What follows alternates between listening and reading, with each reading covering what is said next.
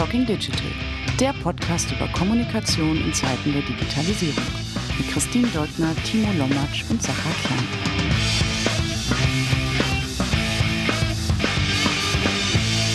Herzlich willkommen bei einer neuen Episode von Talking Digital. Christine und ich, hallo Christine. Hallo. Haben heute einen Gast bei uns, der so wahrscheinlich nach äh, vier Jahren Talking Digital einer der offensichtlichsten Gäste ist, die man in diesem Format haben kann. Insofern ist es total verrückt und absurd und unerklärlich, warum die Aufnahme mit ihm erst jetzt erfolgt. Und äh, um diejenigen, na gut, man, man, man sieht es hier immer in der Tagline, äh, wer zu Gast ist. Insofern, äh, ich, ich kann jetzt keinen Spannungsbogen aufbauen. Wir haben Nico Kunkel zu Gast. Und Nico, ähm, weil ich gar nicht weiß, wie man dich am besten vorstellt, ähm, wir haben äh, fünf oder sechs Gebote für dich entwickelt, die alle auf dich zutreffen würden. Nico, magst du dich vielleicht einmal vorstellen und erklären, wer du bist was du machst und ähm, das möglichst in so kurzer Zeit, dass wir danach noch ein paar Worte sprechen können, weil ein paar Hüte, du kannst ja ein paar Hüte aufsetzen, wenn ich mich nicht täusche. Also äh, erstmal hallo, äh, vielen Dank für eure Einladung. Ähm, ich ich komme immer gerne, auch wenn es vier Jahre gedauert hat. Ähm, also das ist wirklich die schwierigste Frage, die du mir stellen kannst. Was mache ich eigentlich? Ich glaube, also ich bin immer noch Journalist, so habe ich angefangen, so bin ich in die Branche gekommen, in die PR-Branche. Und in den letzten Jahren habe ich mich aber schon sehr stark darauf konzentriert, den Nachwuchs in dieser Branche zu fördern, zu unterstützen. Es gibt da unterschiedliche Formate. Das prominenteste Format ist sicherlich 30 unter 30, das ich zusammen mit dem PR-Report mache. Und ein anderes Format, das man vielleicht mittlerweile kennt, ist Young PR Pros, äh, mit dem wir äh, studentische Initiativen vernetzen und unterstützen und denen beim Berufseinstieg helfen. Ähm, genau. Das ist es. So einfach ist das. Richtig. Wie, wie, kommt, wie kommt man denn dazu, das zu machen? Äh, du, du hast gesagt, du, du bist äh, immer noch Journalist, du siehst dich immer noch als Journalist.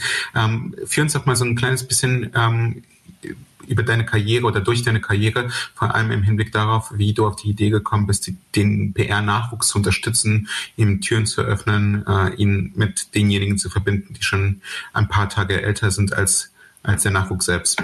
Ich habe ja angefangen in der PR-Branche als sozusagen als Chefredakteur des, des PR-Report. Ähm, ähm, bin quasi als Fachjournalist in diese in diese Branche reingekommen und habe das fünf Jahre gemacht und während dieser Zeit ähm, äh, ergab sich die Idee, dass wir einfach ein Format brauchen, mit dem wir den Nachwuchs mehr Raum geben, indem wir dem auch eine, eine größere Bühne bauen, eine Stimme geben. Ähm, es gibt ja auch diesen Nachwuchspreis bei den PR Reporter Boards, an den 30 und 30 geknüpft ist, äh, nach wie vor. Ähm, um das vorsichtig zu sagen, der Nachwuchspreis, bevor es 30 oder 30 gab, war relativ ähm, ja relativ schmal gebaut. Das war, war eigentlich ein relativ äh, simples Format. Und äh, nachdem ich da selber noch Ende 20 war, lag das einfach nahe, ne? sich genau dieses Feld auszusuchen und da ähm, einfach was Aufmerksamkeitsstärkeres zu bauen. Ähm, außerdem habe ich immer, also es, es gibt natürlich beim PR-Report auch oder gab beim PR-Report zu meiner Zeit auch immer viele Nachwuchsthemen, die die so ein bisschen aus dem Ärmel geschüttelt wurden, muss ich muss ich gestehen. Ähm, ich ich hatte mir das zur Aufgabe gemacht, einfach ein Format zu finden, ähm, mit dem man dem Nachwuchs quasi so permanent und nachhaltig auch auf den Spuren sein kann, so eine Art Embedded Journalist, ja, was bewegt diese Leute eigentlich? Was passiert äh, denn mit denen in den in den äh, in den Jahren, in denen sie dann quasi aus diesem Nachwuchslabel herauswachsen? Und ähm, ich glaube, das ist ganz gut gelungen mit 30 oder 30, mit mit vielen vielen Leuten, die mir in diesem Format begegnen, bin ich heute noch im Kontakt. Es gibt ja jetzt fast zehn Jahre und ähm,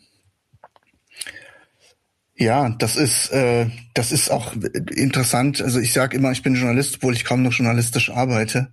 Ich glaube aber, dass eine journalistische Brille, die das A und O ist, um dieses Format gut zu machen. Hast du den Bedarf damals eher gesehen von Seiten, also du hast gesagt, ihr habt das eher so aus dem Ärmel geschüttelt, aber hast du den Bedarf, um jetzt äh, eher nachhaltig dem PR-Nachwuchs zu helfen, eher von Nachwuchsseite gesehen oder eben von den PR-Professionals, die auf der Suche waren nach diesen jungen Talenten, die gut ausgebildet und vernetzt sein sollten.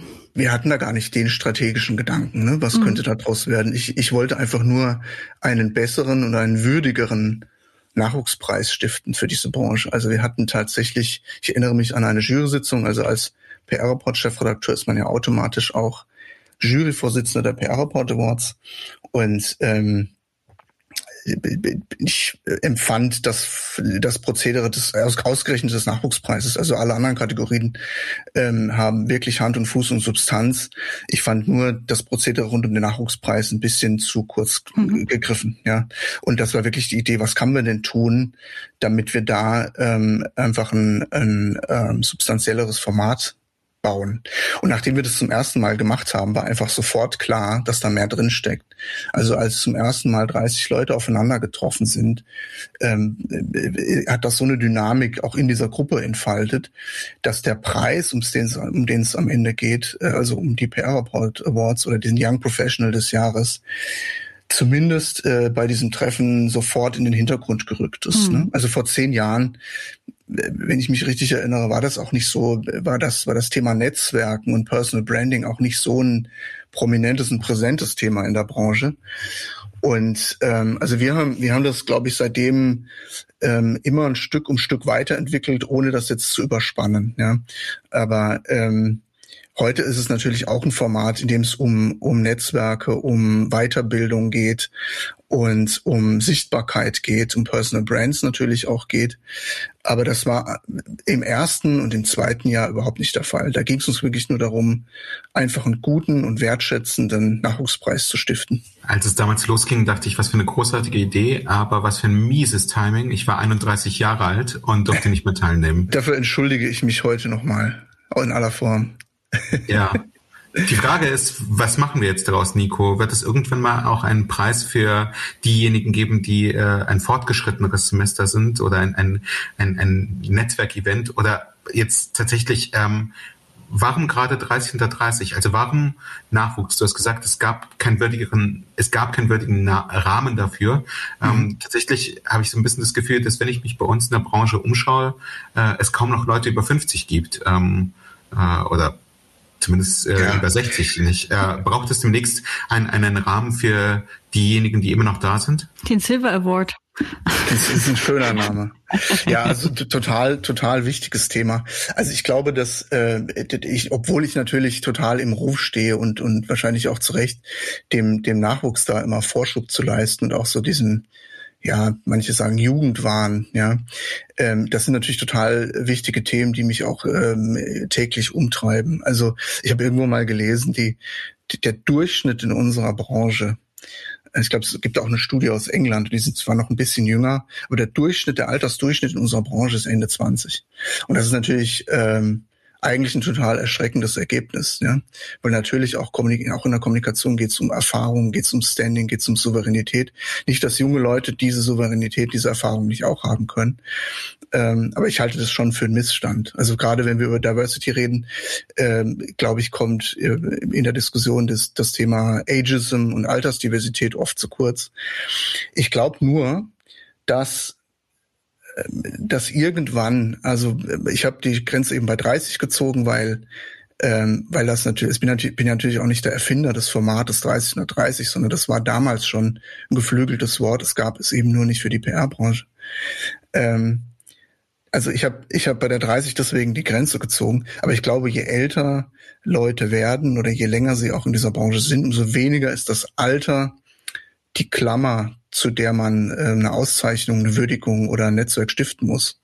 Also ich glaube, man bräuchte einfach ein anderes Format, um das Thema zu highlighten, zu diskutieren und um, ich hatte es irgendwann mal so genannt, die Senior Talents, sozusagen wertzuschätzen, ja, die wir in der Branche haben. Ähm, also absolute Zustimmung ist ein Riesenthema. Tatsächlich hast du dich ja so ein bisschen auch zum Sprachrohr der Jugend trotz allem entwickelt. Ähm, einfach weil du ja derjenige bist, der jetzt eben zehn Jahrgänge begleitet hat, ähm, immer noch federführend bis bei der Zusammenstellung ähm, gemeinsam mit der Jury, äh, was neue Jahr Jahrgänge angeht.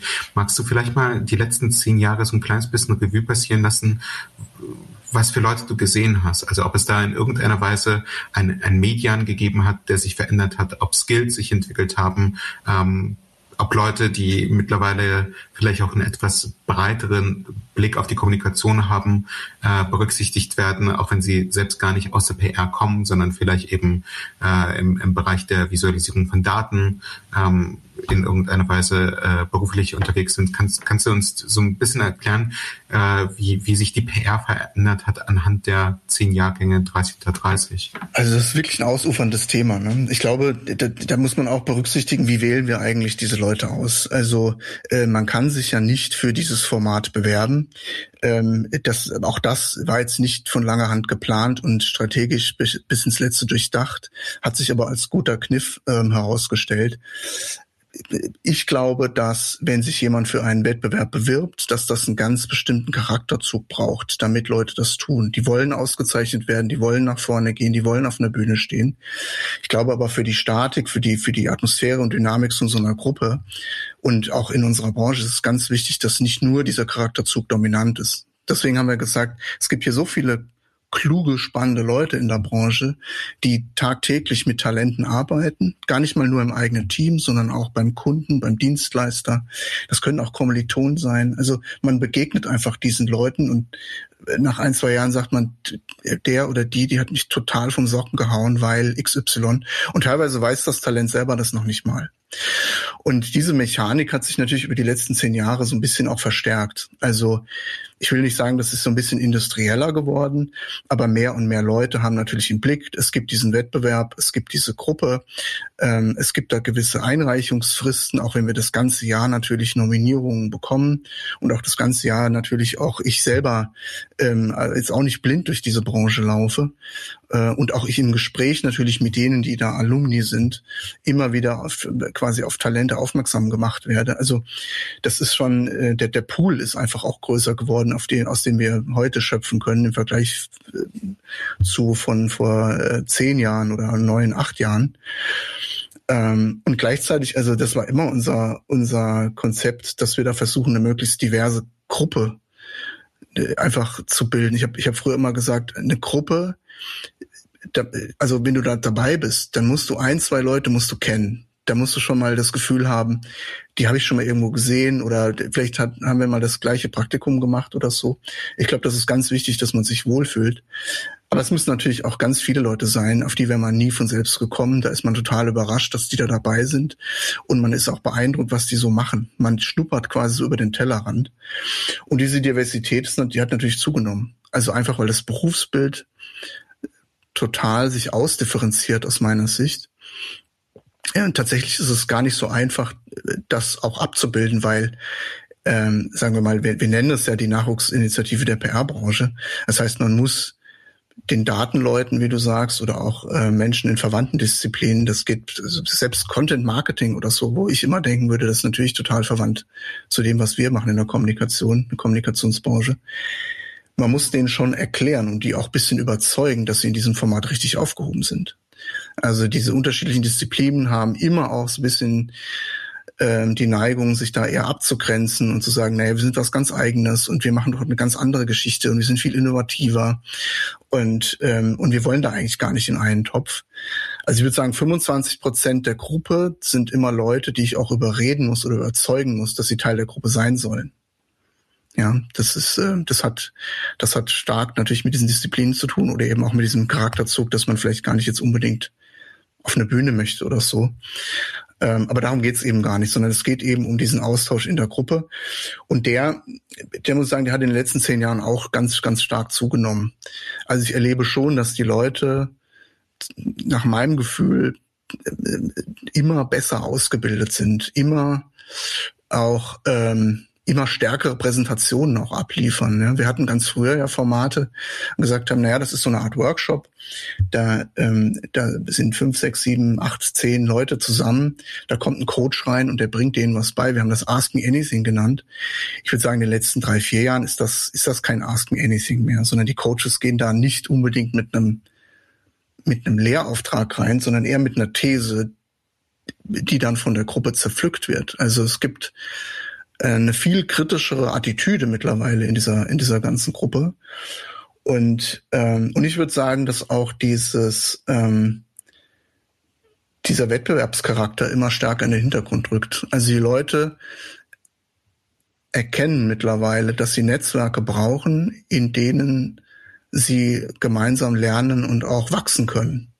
Also Netzwerke sind quasi, für, ich sage immer, Netzwerke sind, sind speichern das Wissen, von dem ich heute noch nicht weiß, dass ich es brauche. Aber wenn ich in drei Jahren ein Problem habe, dann frage ich in meinem Netzwerk, dann rufe ich jemanden an, den ich kenne und kann das mit dem diskutieren. Dieses Netzwerk muss ich aber erstmal aufbauen.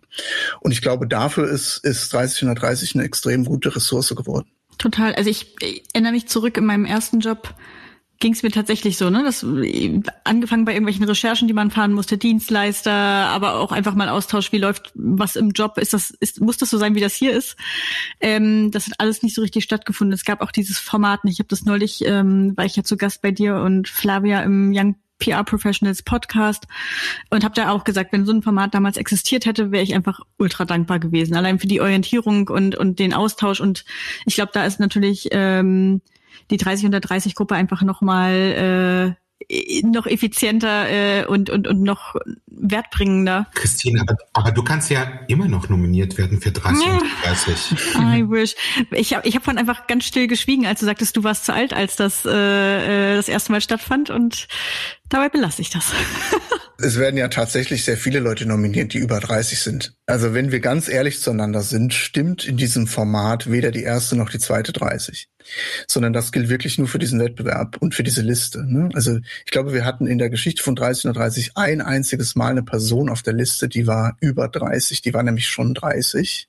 Und das, da habe ich viele böse E-Mails bekommen. Also da habe ich dann auch gemerkt, dass es da offensichtlich, dass die Leute da sehr genau hinschauen und dass das ein, dass das eine gewisse Tragweite hat und dass man da besser nicht rumscherzt. Aber in dieser Community, ähm, also wir sagen immer, es sind ja so so 1000 bis 1200 Leute weil natürlich nicht nur die Leute, die auf dieser Liste stehen, zu dieser Community zählen. Wenn wir da Formate machen und auch Leute einladen oder auch Leute nominiert werden, ähm, dann, dann wären wir alle äh, aus meiner Sicht, äh, es wäre unklug, die Leute völlig außen vor zu lassen und nicht zumindest mal das Gespräch zu suchen. Ich glaube, dass, dass dieser, diese Liste ist exklusiv, aber nicht elitär. Wir suchen immer den Anschluss auch zu anderen Leuten, die das gleiche Mindset teilen oder die, die auch ähnliche Ambitionen haben, eben miteinander zu wachsen. Ne? Genau, und ich, worauf ich hinaus wollte, ist ja, das ist ja, glaube ich, einer der Mega-Assets, dass man als Kommunikator nicht einfach nur gut kommunizieren kann, sondern dass man äh, auch verknüpft, vernetzt ist und, und das auch äh, im Sinne der jeweiligen Unternehmung einsetzen kann. Als du aber die ersten ein, zwei Jahrgänge vielleicht noch eher opportunistisch äh, betreut hast und, und das weiterentwickelt hast, was waren dann die konkreten Bedürfnisse oder ja die die die Needs, die die Talente dort hatten. Also ihr habt das Programm ja dann praktisch anhand dessen auch entwickelt. Was wurde auf euch zugetragen? Wo standen die und was brauchten die? Und ist das das Gleiche, was sie heute brauchen oder hat sich das auch gewandelt? Das ist eine sehr gute Frage. Also ich glaube, das, das Dränglichste, das, das, das Vordringendste äh, Thema ist einfach, diesen Überblick zu bekommen, ja, aus dieser eigenen Bubble auszusteigen. Also wir, wir sagen ja immer, die Kommunikationsbranche ist, ist natürlich tatsächlich eine Bubble. Aber äh, wenn du fünf Jahre, drei Jahre in irgendeinem Job bist, auch das ist eine Bubble. Und man muss sagen, zehn Jahre, das ist, das ist schon echt eine lange Zeit. Also das ist vor LinkedIn. Das, ich weiß, LinkedIn gab es wahrscheinlich schon, aber es hatte einfach alles mhm. nicht diese diese Stellung. Das ist vor diesem ganzen Personal Branding und tatsächlich ging es immer darum, ähm, wie schaffe ich das denn, dass das, das Bild, das ich selbst von der Kommunikationsbranche habe, weil ich einen bestimmten Job in einer bestimmten Branche, in einer bestimmten Industrie mache, ähm, das mal zu konterkarieren und zu hören, was, was treibt andere an und was, was haben andere für Herausforderungen, für Probleme und, und diesen Austausch zu suchen. Das, und, und das, das hat sich tatsächlich nicht geändert. Also, mhm das, das bleibt. Ja. Du hast auch gesagt, das sind tendenziell eher die Leute, die vielleicht gar nicht auf die Bühne wollen im übertragenen Sinn, die gar nicht äh, diese Auszeichnung suchen und die das auch noch nicht äh, im Zweifel erkannt haben. Ähm, nichtsdestotrotz, glaube ich, bringt dieser, dieser Stempel 30 unter 30 den Teilnehmenden auf jeden Fall was ohne dass ich das jetzt äh, äh, mit Ziffern äh, belegen möchte, aber messt ihr oder verfolgt ihr in einem gewissen Maße, was mit euren Alumni passiert, wie es für die weitergeht, also wie die, wie die sich entwickeln, was ja. Was ist so eine, also einen typischen Verlauf gibt's da vermutlich nicht, aber ich glaube schon, äh, dass es danach ordentlich losgeht. Was auch immer das heißt, dass es ordentlich losgeht. Ne? Also mein, das ist ja tatsächlich wirklich meine Kernaufgabe, ähm, quasi an den Leuten dran zu bleiben. Tatsächlich ist das auch so ein bisschen die Zukunfts das Zukunftsnarrativ. Ne? Also wohin entwickelt sich dieses? Ich glaube, wenn ich das noch 100 Jahre machen könnte, diesen Wettbewerb und diese Liste zu erstellen, würde ich das auch noch 100 Jahre machen. Parallel ist es aber so, dass natürlich diese Community, also da fallen mir jetzt dann doch ein paar Bedürfnisse ein, dieses Thema also auf Peer-to-Peer-Ebene, ne, auf Augenhöhe miteinander lernen und miteinander umgehen und weiterkommen, so gemeinsam wachsen. Das ist was, was in den letzten zwei, drei Jahren ex extrem ähm, oft an mich rangetragen wird und das muss man halt eben auch gestalten. Ne? Also wie sieht ein, wie sieht quasi 30 und 30 auch als Weiterbildungsformat aus? Das ist, das mhm. ist quasi für mich die Zukunft des Formats parallel zu dem Wettbewerb. Ähm, aber das ist natürlich trotzdem, was du sagst, ist für mich ist, ist das Hauptding. Also ich, ich will ja wissen, wie die sich entwickeln und was die tun. Und da gibt's natürlich ganz zahlreiche Leute, die in tollen Agenturen anfangen, die äh, schnell vorankommen, die Head of Coms irgendwo sind, die, die, die spannende äh, Jobs annehmen. Ja. Äh, es gibt aber auch mhm. viele, die die Branche verlassen die sich ganz anderen Themen dann plötzlich zuwenden, ja. Also die, also ob das jetzt ganz klassisch nur ist, dass sie ins Marketing gehen oder dass sie ähm, dass sie vielleicht eher ins General Management gehen, irgendwo ein Startup gründen oder einen Fahrradladen aufmachen. All das passiert. Und es gibt auch mhm. oftmals ähm, Situationen, wo Leute völlig sich, sich völlig anders entscheiden, als man, als man klassischerweise Karriere definieren würde. Also die sich zurückziehen, mhm. die einen Teilzeitjob machen, die irgendwie äh, einen tollen Job in einem DAX-Konzern haben und am nächsten Tag sagen, ich mache jetzt aber eine eigene kleine Agentur auf oder gehe wieder in, in einen ganz anderen Kontext rein, weil das war einfach nicht das Richtige. Also 30 oder 30 ist auch, erzählt auch viele Geschichten von Karriere, ich hätte fast gesagt Karriere-Irrtümern, aber es sind keine Irrtümer, es sind nur Umwege. Ja, hm. Ähm, also wir haben auch, ich kenne viele Leute, also die die auch zwischendurch mal einen Burnout hatten. Oder es gibt Leute, mhm. die ich zwei, drei Jahre nicht gesprochen habe, weil sie Familie gegründet haben und einfach ganz andere Prioritäten in dem Moment gesetzt haben. Wichtig ist für mich nur, dass sie danach wieder den Weg zu mir finden oder zu uns und dass wir dann weiter im Austausch sind.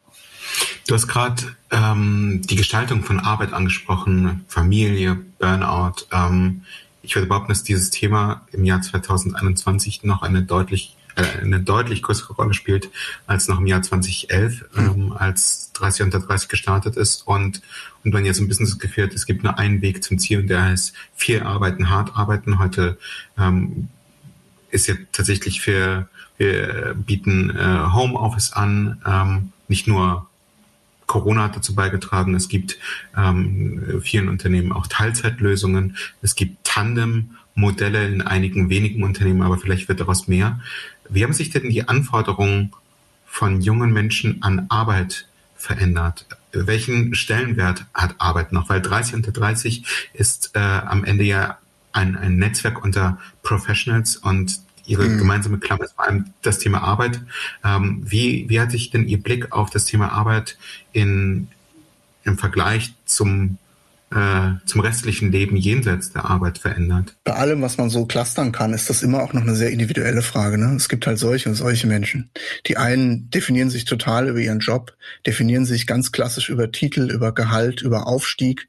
Und diese Leute, da muss man sich nichts vormachen. So, so purpose getrieben, äh, man da immer sagt, dass diese Generation ist. Jetzt gerade auch die, die jetzt reinkommt. Also unsere Alumni sind ja teilweise auch nicht älter oder jünger als ich, ja, in dem Moment, sondern also so, so purpose-getrieben man diese Generation beschreibt, es gibt da auch immer noch ganz viele klassische Trigger für Arbeit und klassische äh, klassische Ansichten, ja. Gleichzeitig glaube ich, dass, dass, dass es schon so ein ähm, schon, schon so ein, so ein, so ein, so ein Trend gibt. Ich finde Trend immer ein großes Wort, aber ich sehe schon bei vielen Leuten, dass sie versuchen, ähm, individuellere Karrierepfade zu finden, in denen sie eigene Prioritäten setzen können. Also das hat schon, das hat schon, ich finde, das hat schon sehr große Vorteile, zum Beispiel, dass nicht in jedem Unternehmen Aufstieg oder Vorankommen immer an Hierarchie gebunden ist oder an oder an Führungsarbeit zum Beispiel, weil das ist einfach nicht für jedermann gemacht. Und jeder, der mal einen schlechten Chef hat oder eine schlechte Chefin, weiß, dass, dass, dass, dass das eine gute Veränderung ist, wenn nicht mehr jeder quasi, wenn er vorankommen will, gleichzeitig äh, Führungskraft sein muss. Ähm, und, und diese, das ist natürlich die schwierige Verhandlungsangelegenheit auch zwischen Arbeitgebern und, äh, und, und den Talenten. Wie handelt man denn diese individuellen Karrierewege aus? Also dieses, dieses, wenn, wenn du mal von Agenturen ausgehst, dieses ganz klassische Konzept Trainee, Junior, Senior, Teamleiter, ich glaube, das ist einfach nicht mehr attraktiv genug. Ich, ich glaube auch, äh, Corona hat dazu geführt, dass ähm, gerade die, die so ein bisschen äh, individueller unterwegs sind, ambitionierter unterwegs sind, viel schneller hinterfragt haben, ob sie im richtigen, auf dem richtigen Weg sind. Und ähm, und und loten das aus. Also es, ich habe vor einem Jahr gedacht, jetzt halten alle die Füße still, keiner wird wechseln, alle alle sind froh, dass sie einen festen Job haben. Tatsächlich haben im Jahr 2020 extrem viele Leute gewechselt, weil weil das natürlich noch ein Rest von Selbstwirksamkeit ist. Ne? So kann, da kann ich in meinem Leben noch mal einen Unterschied machen. Und die haben sich eben Jobs gesucht, in denen sie, in denen sie äh, ein bisschen, also ich glaube, ein Trigger, der mir da einfällt, ist, bin ich denn in dem Job, in dem ich gerade bin, gut vorbereitet auf die Zukunft. Wenn ich irgendwie Ende 20 bin oder so, ich suche meinen Job nicht pur danach aus, was ich jetzt gerade verdiene, sondern ich suche meinen Job auch nach, danach aus, ob ich eine Lernkurve habe, die auch in zehn Jahren noch meinen Job sichert. Und das hat was mit individueller Karriere, mit individuellen Karrierewegen zu tun, ja.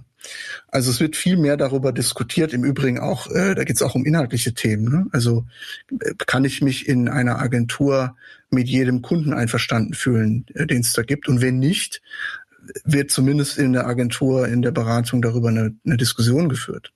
Zum Beispiel. Also es gibt, glaube ich, schon mehr ähm, Bedarf an, an einer Art Mitsprache, was solche Themen angeht. Ja? Ich glaube, für viele, für viele, ähm, die eben gerade auf, auf der Suche nach äh, nicht mehr ganz Einstiegs, aber jungen äh, oder Seniorentalenten sind, ähm, ist trotzdem diese Generation immer noch so ein, so ein Buch mit sieben Siegeln. Ne? Also dieses Gen Z und du hast eben den, den Mythos schon geliftet und gesagt, so, so rein purpose-driven ist das gar nicht, wie äh, das immer so nachgesagt wird. Ganz konkret, was ist dann aber am allerwichtigsten? Mitspracherecht kam eben äh, kurz zum Tragen und ich glaube, das können wir bestätigen. Das ist auch was, was wir fühlen in den Gesprächen. Aber gibt es ansonsten ganz, ganz klare Kriterien, die du aus den Gesprächen ausmachen kannst? Wir haben ja auch schon mal äh, Gäste bei uns gehabt und das versucht äh, zu erörtern. Aber nichtsdestotrotz glaube ich, ist es nicht allen klar, wie bin ich attraktiv für diese, für diese Zielgruppe der schon erfahrenen jungen Talente? Und gleichzeitig, warum machen, warum, zumindest ich gefühlt, warum höre ich immer noch so viel Schlechtes aus den Bewerbungsprozessen. Und also es, da ist immer noch irgendwie ein Mismatch für mich, was die Generation sucht und was sie geboten bekommt. Ich glaube, das liegt daran, dass man, äh, dass man die Generation versucht, so in über einen Kamm zu scheren. Ne? Also mhm. das aus meiner Sicht ist da der Schlüssel einfach Verhandlungsbereitschaft. Ich, ich persönlich, ähm, also ich weiß, dass da Leute von mir auch immer gerne äh, ähm, ganz handfeste Tipps haben wollen, so die Top 5, wie man diese Generation findet und einstellt. Im Übrigen glaube ich nicht, dass man Talente immer finden muss draußen. Ne? Man muss auch mal gucken, welche Talente man schon hat und wie man sie, in welchem Kontext sie auch dann zum Talent oder ihr Talent auch entfalten können, als ein anderes Thema. Ähm, ich glaube, dass, dass man, dass es von beiden Seiten halt mehr wieder mehr Verhandlungsbereitschaft braucht. Also ich, ich stehe da immer zwischen den Stühlen. Ne? Also ich, ich hm. schimpfe sozusagen mit Arbeitgebern, wenn sie da zu, zu boomermäßig sind, würden, würden die einen sagen. Und, und ich finde aber auch zum Beispiel, dass die, dass eine junge Generation, da rede ich jetzt gar nicht nur von 30 oder 30, sondern vielleicht nochmal stärker auch Young PR Pros, dass es da ganz stark einfach darum geht, auch Verantwortung für sich selbst zu übernehmen. Also und, und, und da auch mehr Verhandlungsbereitschaft an den, an den Tag zu legen. Ähm, weil das, das, wie du hast gesagt, das Mismatch, ja. Das, das Match ist ja genau das Ziel. Und das, das, das findet man nicht über Standards, sondern da muss man sich einfach an den Tisch setzen, muss überlegen, was sind denn da die Erwartungen beider Seiten und dann findet, findet sich da auch ein Weg, ja. Ich glaube nicht, dass es da eine Standardlösung gibt, was das angeht. Beantwortet das die Frage? Äh, ich glaube, es ist auf jeden Fall die richtige Richtung. Ähm, genau, ich mein Gefühl ist, dass sich die Generation, also ich rede jetzt auch nur stellvertretend für die Leute, mit denen ich gesprochen ja. habe, natürlich, sich so ein bisschen missverstanden äh, fühlt. Ne? Also dieses, du bringst alles mit, so 15 Jahre Erfahrung, das ne, überspitzt sich immer mehr. So, ihr könnt TikTok und ihr könnt die ganzen neuen Tools und das müsst ihr jetzt auch schon alle Jahre lang gemacht haben, vielleicht länger als dieses Tool schon auf dem Markt ist. Ähm, gleichzeitig äh, bist du aber noch nicht erfahren genug und fühlen sich nicht gewertschätzt dann in, in der Gehaltsstufe und so weiter. Ne? Also dann Mitspracherecht und auf Augenhöhe mitdiskutieren dürfen. Das wird dem aber auch nicht gerecht, wenn man sich intern erst hocharbeiten soll und so weiter. Also es ist so ein bisschen, natürlich jetzt als auf den Punkt äh, zurück, dass man miteinander reden muss und kompromissbereit sein muss. Ich glaube, trotzdem, da fehlt ein Grundverständnis oft, ja. Ja, und ich glaube, man muss auch reflektieren. Also das ist, was bringt dir, der, der, wenn du, wenn du ein diverses Team hast, wenn sich jeder auf seine Rolle zurückzieht, ja. Also ich finde auch diese, dieses, diese Zuschreibung der Digital Natives überfordert diese Generation, ja, oder die jüngere Generation mhm. total. Am Ende geht's ja gar nicht um diese Tools, sondern es geht ja einfach mal darum, einen anderen Blick auf die Dinge äh, mit reinzubringen. Wenn der aber auf der anderen Seite gar nicht wirklich willkommen ist oder ernst genommen wird, dann, dann, dann bringt bringt das nichts. Ja. Und gleichzeitig sehe, verstehe ich schon, dass Arbeitgeber, die, die ihren Job oder Arbeitgeberinnen, die ihren Job äh, 20 Jahre machen, ein bisschen genervt sind von dieser Ungeduld, die mit denen, äh, mit denen junge Talente manchmal in, in ihre Jobs reinstarten. Ähm, das, das ist einfach, das ist genau das, was ich mit mit äh, mit Verhandlungsgeschick äh, meine oder mit Verhandlungsbereitschaft. Ja, also ich habe ich, ich telefoniere so oft mit mit Berufseinsteigern, die mir wirklich genau beschreiben, wie solche Innovationsprozesse ablaufen. Ja, und ich kann dann, das ist das, was ich auch meine mit Kontext. Also da ist jemand, der hat echt ein Interesse, der hat eine Ambition, der hat auch eine Idee, aber die passt halt jetzt gerade einfach nicht in das in den in den Lauf der Dinge der Agentur. Und das wird halt äh, total äh, oftmals auch total unverwandt abmoderiert. Da gibt's keinen Raum für so eine Diskussion, da gibt's kein Zuhören. Und äh, das kann ich schon verstehen, dass dann junge Talente frustriert sind. Und, und dann ist das halt, wird das halt schon auch ab und zu hier mal schnell abgetan mit, ja, das sind halt diese jungen Ungestümen, ja. Mhm. Ich habe, warum ich dich darauf so festnagel, ist auch tatsächlich, dass ich weiß gar nicht vor vor ein, zwei, drei Monaten im PR-Report gab es nämlich auch ein Interview mit jemandem und da war die Headline bei mir hängen geblieben. Der Nachwuchs will zu schnell zu viel, ne? Also mhm. die sind so ungeduldig und äh, die wollen gar nicht Erfahrungen sammeln und müssen eigentlich äh, sich mehr hinten anstellen. Das trifft ja genau so ein bisschen da rein, mhm. das vielleicht auch zu kanalisieren, wie mir das Wert bringt. Ja, ähm, ist vielleicht ein Tipp, den man schon irgendwie mitnimmt. Ja, ich glaube, du musst, du musst, das hat auch was mit Mitsprache zu tun. Ja, du musst halt Räume öffnen, wo, wo, äh, wo, also das geht ja auch nicht nur ums, äh, um junge Talente, das gilt ja eigentlich für jeden. Wie kannst du denn Räume öffnen, dass die Leute, die was beitragen wollen, die Ambitionen haben, auch was mitgestalten können? Und also das ist, das ist äh, aus meiner Sicht ist das moderne Führungsarbeit, ähm, diese diese Räume bereitzustellen, so dass man es, äh, dass man das auch glauben kann, ja.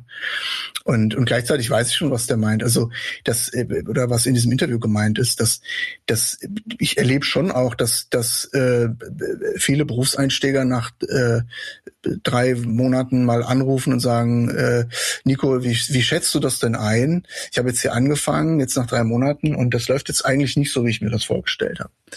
Und ich denke, naja, drei Monate ist halt eigentlich keine Zeit, um, um aus meiner Sicht, um äh, eine harte Entscheidung zu treffen.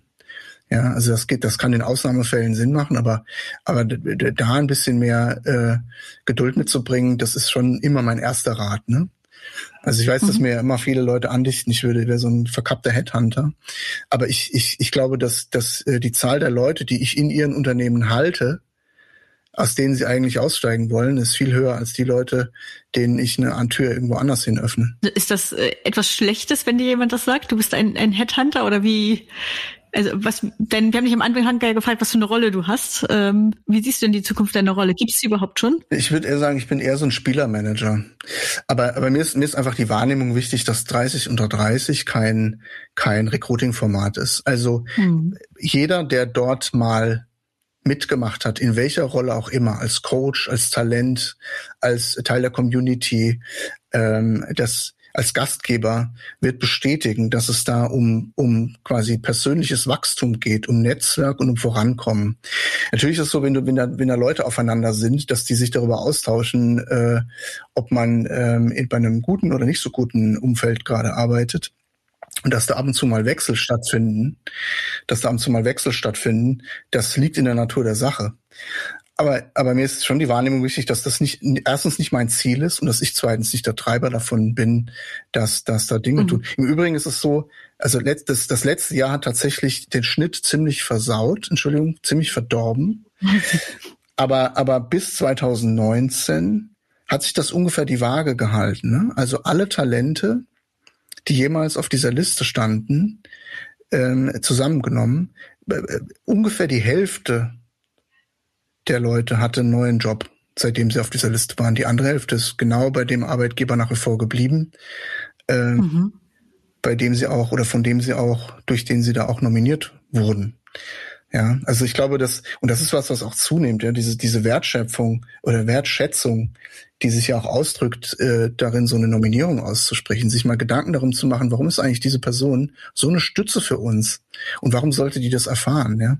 Also wir haben, wir haben vor einiger Zeit angefangen, auch die Leute zu kontaktieren, die einfach nominiert wurden, die wir halt leider aus unterschiedlichen Gründen dann nicht für diese Liste ausgewählt haben und, und die Rückmeldungen dieser Leute sind, sind so positiv, weil das einfach so gut tut, wertgeschätzt zu werden. Die, und das, das, das passiert eben mit so einer Nominierung auch. Allein über diese Thematik könnten wir noch ewig lange weiterreden. Äh, so viel Zeit haben wir aber tatsächlich nicht, weil, weil es da draußen ja sowas wie eine Aufmerksamkeitsökonomie ja. gibt und wir wissen, dass irgendwann die Leute ähm, nicht mehr bei uns im Podcast bleiben, sondern äh, was anderes tun wollen und werden. Ähm, wir haben aber tatsächlich einige wirklich tolle Fragen ähm, für dich gestellt bekommen auf Twitter, wo äh, ich äh, aufgerufen hatte, ob, ob jemand Fragen hat. Und ähm, unser Kollege Niklas Fischer äh, hat eine Frage gestellt, die ganz leicht zu beantworten ist mit geht nicht oder ähm, vielleicht ist dann eben doch äh, die Dekodierung de, de, des, des 30 Codes. Nämlich, ähm, Niklas Frage lautet, welche Eigenschaft zeichnet jedes Talent, das jemals bei 30 war, aus? Also ich glaube, die, die überwiegende Mehrheit zeichnet sich dadurch aus, dass sie nie zufrieden ist, wie steil ihre Lernkurve gerade ist. Also die, die Leute, die ich da kennenlerne, haben immer und zu jeder Zeit das Interesse, ihre Lernkurve zu verbessern. Ähm, ob das jetzt bei dem Arbeitgeber ist, bei dem sie gerade sind oder auch woanders oder auch vielleicht außerhalb der Arbeit. Das ist, das ist schon, das ist schon ein extrem äh, dominantes Merkmal. Ich hätte nicht gedacht, dass du diese Frage beantworten würdest, ähm, sondern ich habe ich hab eine ich habe eine Hypothese gehabt und ich war nicht so weit weg. Ich finde es ganz cool. Ähm, meine Hypothese war, dass die alle super neugierig sind und das finde ich äh, trifft ja der Lernkurven ja. Ähm, Theorie äh, äh, zahlt darauf auf jeden Fall ein. Also ja. ich glaube, alle anderen Merkmale ähm, die, die, tatsächlich ist es so, dass, dass, dass wir so viel Mühe da reinstecken, dass diese Gruppe sehr unterschiedlich ist. Mhm. Es gelingt mal mehr, mal weniger. Es hat ja auch damit zu tun, wie unterschiedlich oder divers ist unsere Branche generell. Ähm, dass es keine anderen Merkmale gibt, ja, weil das lebt natürlich davon, dass man nicht nur Lookalikes trifft in so einer Gruppe. Wir haben da noch eine Frage bekommen. Ich ähm, sag jetzt einfach mal nicht von wem, weil du hast sie gesehen. Ähm, ich, ich spreche sie einfach mal der Vollständigkeit halber aus. Wie kann ein Typ nur so geil sein? ja. Ja. Das halte ich für eine sehr steile These einfach. von, von einem sehr geschätzten Kollegen. Jemand ist ein bisschen rot geworden gerade. Der Bildschirm. Äh, wir sehen uns ja hier. ja, der auch schon hier zu Gast im Podcast war. Ähm, mit besten Gruß an ähm, in Berlin Mitte an der Stelle. Ähm, äh, von Bar Jamus, der die Kommunikation der Solaris Bank verantwortet. Tatsächlich eine Frage, die, die wir am Anfang schon geschnitten haben. Warum gibt es noch kein 40 unter 40? Ähm, beziehungsweise jetzt äh, ernst gemeinte Frage. Gab es mal die Bestrebungen, dieses doch super erfolgreiche Format 30 unter 30, das ja mittlerweile eben, glaube ich, auch schon äh, natürlich auch in anderen Disziplinen ähm, durchaus ähm, Vorbilder gehabt hat, aber eben, glaube ich, auch über die PR-Branche Bekanntheit erlangt hat. Ähm, gab es jemals Bestrebungen zu sagen, hey, es funktioniert so super, wir machen jetzt auch in 40 unter 40, vielleicht sogar in 50 unter 50 oder keine Ahnung. Gab es Überlegungen? Gibt es die? Das ist natürlich total naheliegend. Ne? Wir haben, wir haben das alles irgendwie mal haben überlegt, ob wir 30 oder 30 ins Marketing übertragen. Wir haben überlegt, ob wir 40 unter 40 oder 50 unter 50 oder 30 Ü30 machen. Ähm, aber wie, wie schon angedeutet, ich glaube, das Alter ist da nicht mehr die richtige Klammer, sondern da, du musst andere verbindende äh, Themen und Elemente finden. Deswegen haben wir das, haben wir das nicht nie gemacht.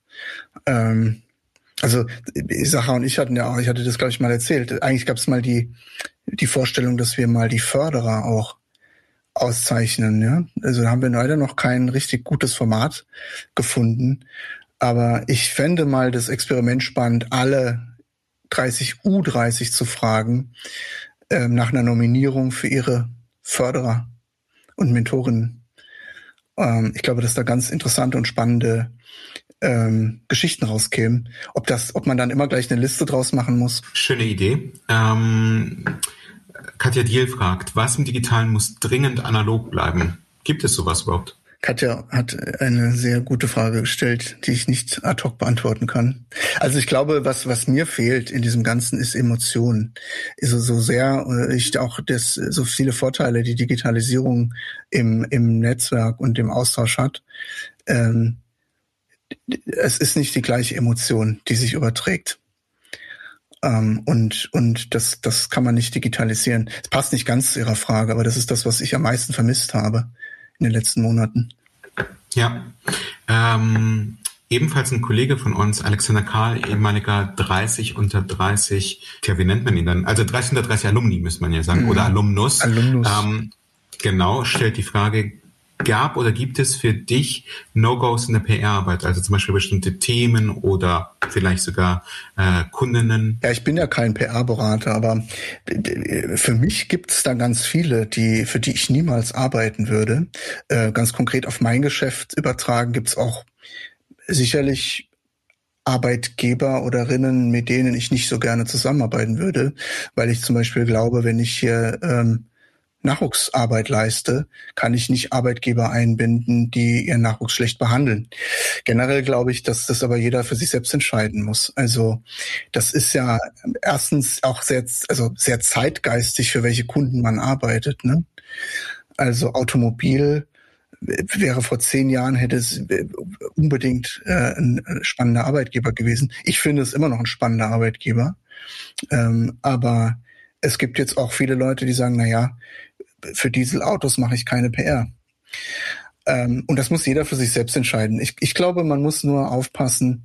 Also es ist nicht so, nicht so, es ist nicht so entscheidend, für wen ich arbeite. Das muss ich mit meinem persönlichen Gewissen vereinbaren und mit meinen persönlichen Werten. Für mich ist eher entscheidend, welche Mittel ich anwende in der Kommunikation. Insofern äh, doch wieder eine, eine schöne Antwort von jemandem, der als Journalist äh, sehr viel mit PR-Leuten im Laufe der letzten mehr als zehn Jahre zu tun gehabt hat. Ähm, letzte Frage aus dem Forum, ähm, ebenfalls ein 30 unter 30 Alumnus und äh, ebenfalls Kollege von Christine und mir, Tobias Körner. Ähm, tatsächlich keine, keine doofe Frage. Im Gegenteil, Journalistinnen wechseln immer öfter die Seite und gehen in die PR. Warum passiert es nicht genauso umgekehrt? Also ich habe schon das Gefühl, dass die Durchlässigkeit in beide Richtungen gestiegen ist. Ähm, gleichzeitig ist natürlich Journalismus, ich weiß gar nicht, momentan kein sehr lohnenswerter Beruf. Ne? Also das ist natürlich, äh, die, die, die, die, die Zahl der Stellen geht da natürlich auch stark zurück. Das, das wäre für mich jetzt die Erklärung, warum mehr Leute vom Journalismus in die Kommunikation gehen. Ähm, ich sehe tatsächlich eher, dass es eine, dass es Art von neuen Journalisten gibt. Also Leute, die sich da eher selbstständig machen und eigene Formate aufsetzen.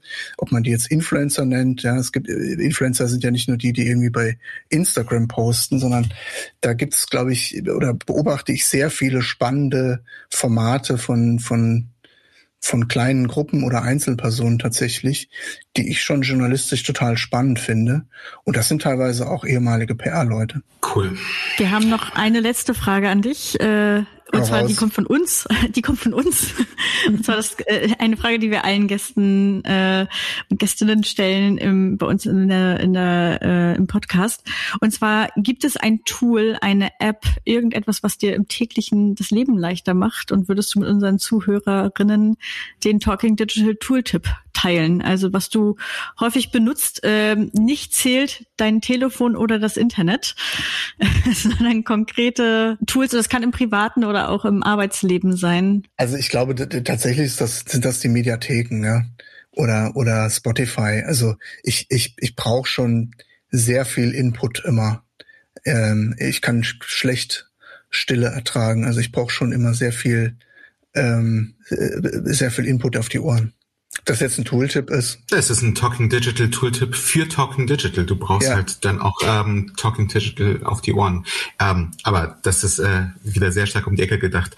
Lieber Nico, vielen, vielen Dank für deine Zeit und deine Antworten und für all die Arbeit, die du dir im Laufe der letzten gut zehn Jahre gemacht hast, um eine Jugendbewegung auszulösen und sichtbar zu machen und dafür zu sorgen, dass die Jugend innerhalb der PR-Branche äh, mehr Sichtbarkeit bekommt, mehr Gewicht bekommt und sich, glaube ich, auch wertgeschätzt fühlt, äh, nicht nur von ihren hoffentlich aktuellen Arbeitgeberinnen, sondern eben auch äh, unter Kolleginnen und Kollegen und ohnehin äh, im Markt als Stimme für, für nicht nur die Zukunft, sondern auch Gegenwart. Insofern vielen Dank, Nico, vielen Dank, Christine, vielen Dank euch, die ihr Fragen gestellt habt. Und wenn ihr weiterhin mit Nico diskutieren wollt, dann tut das bitte unter dem Hashtag Talking Digital am liebsten auf Twitter. Und wir freuen uns, wenn ihr beim nächsten Mal wieder einschaltet und oder diese Frage gerne bei Apple Podcasts oder wo auch immer ihr Podcast hört mit drei, vier, fünf Sternen bewertet. Äh, über fünf Sterne freuen wir uns, vier Sterne nehmen wir